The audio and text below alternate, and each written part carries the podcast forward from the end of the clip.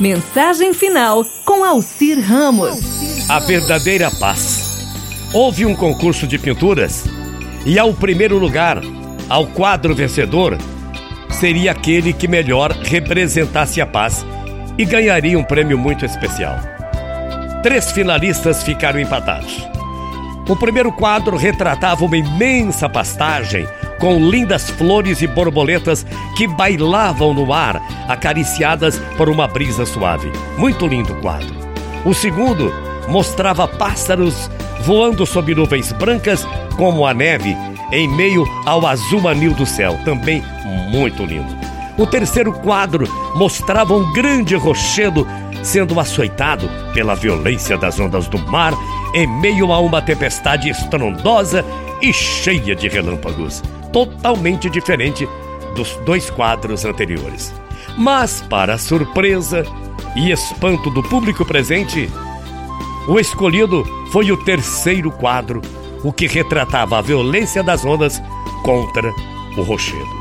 Todo mundo ficou indignado e os dois pintores que não foram escolhidos questionaram o juiz, que deu o voto de desempate. Como pode esse quadro tão violento representar a paz, senhor juiz? E o juiz, com uma serenidade muito grande, disse: Vocês repararam que, em meio à violência das ondas e à tempestade, há uma das fendas do rochedo, um passarinho com seus filhotes dormindo tranquilamente? Os pintores, sem entender, responderam sim, mas o que tem isso a ver? Antes que eles concluíssem a frase, o juiz ponderou: Meus caros amigos e público presente, a verdadeira paz é aquela que, mesmo nos momentos mais difíceis, nos permite repousar tranquilos.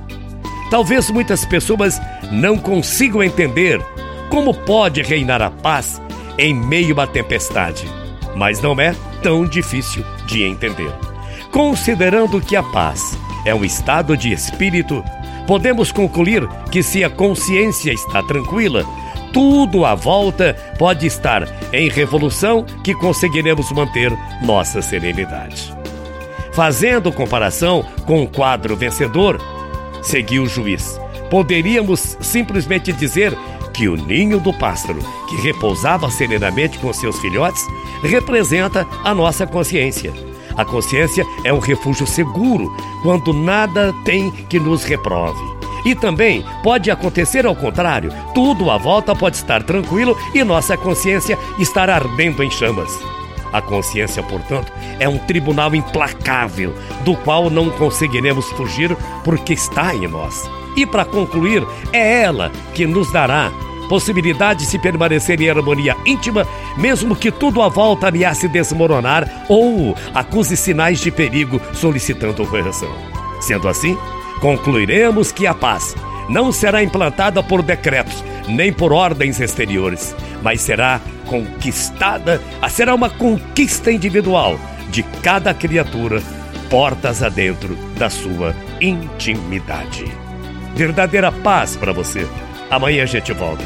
Bom dia, boa semana. Tchau, feia.